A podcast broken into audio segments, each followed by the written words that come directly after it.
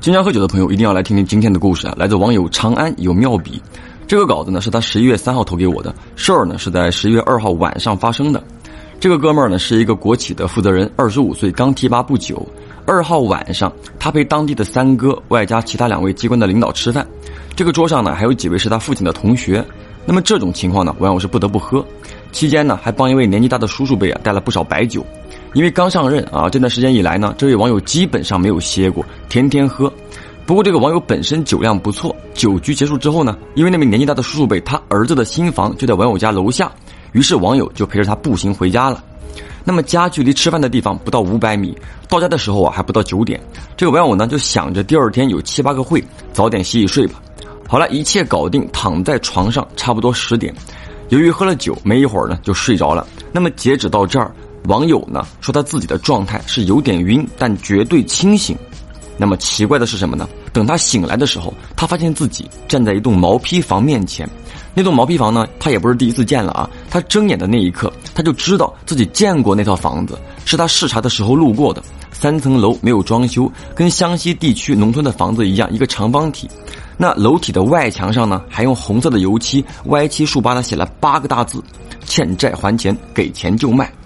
网友的车就在房子前的空地上，那么这一切呢，都是在他醒来的瞬间啊接收的信息。他当时呢就很惊恐，确认了这一切不是梦之后，就想上车跑。这个时候啊，车子打不着火了，手忙脚乱之间，他就看了一眼后视镜，这才发现他的后座上坐了一个人。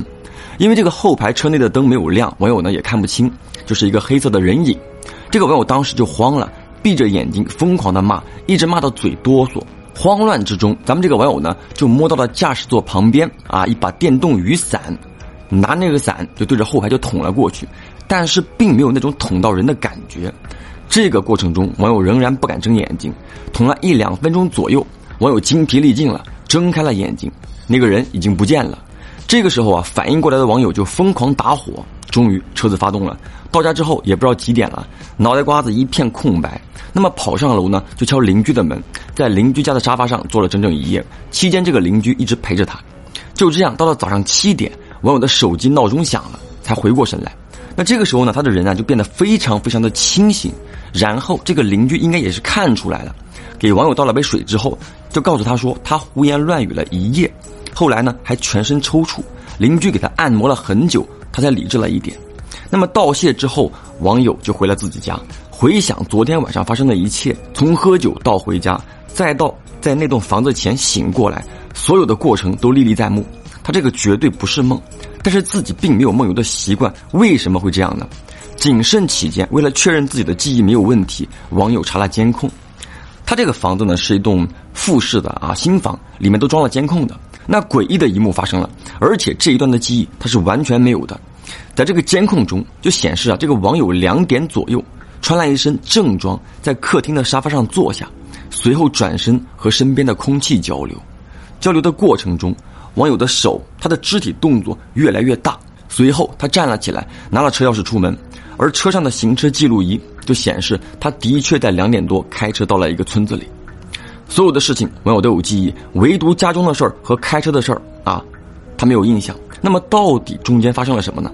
而且网友呢，虽然说年轻，但一直有一个习惯，就是只要端杯，必定会安排司机接送，从未酒后驾车。而且呢，他说自己也从未有过梦游的经历，这不由得让我想起啊，之前讲过的一个酒后断片的故事。所以我在想，有没有一种可能，网友喝完酒陪领导步行回家的路上，由于吹风导致上头，再加上回家后洗澡，加快了酒精在体内的运转，导致他真正的醉了。尽管说他很能喝啊，酒量不错，但是每天啊这样应酬，谁都顶不住啊，甚至呢导致他断片了，从而啊做出了一些他平时没有做过的事情，而到了那栋房子前又被凉风给吹醒，而至于车上的人影，一个还未醒酒的人，眼花看错也很正常，我觉得呢这是最好的解答了。好了，这期是走进科学，我是老朴，下个故事见。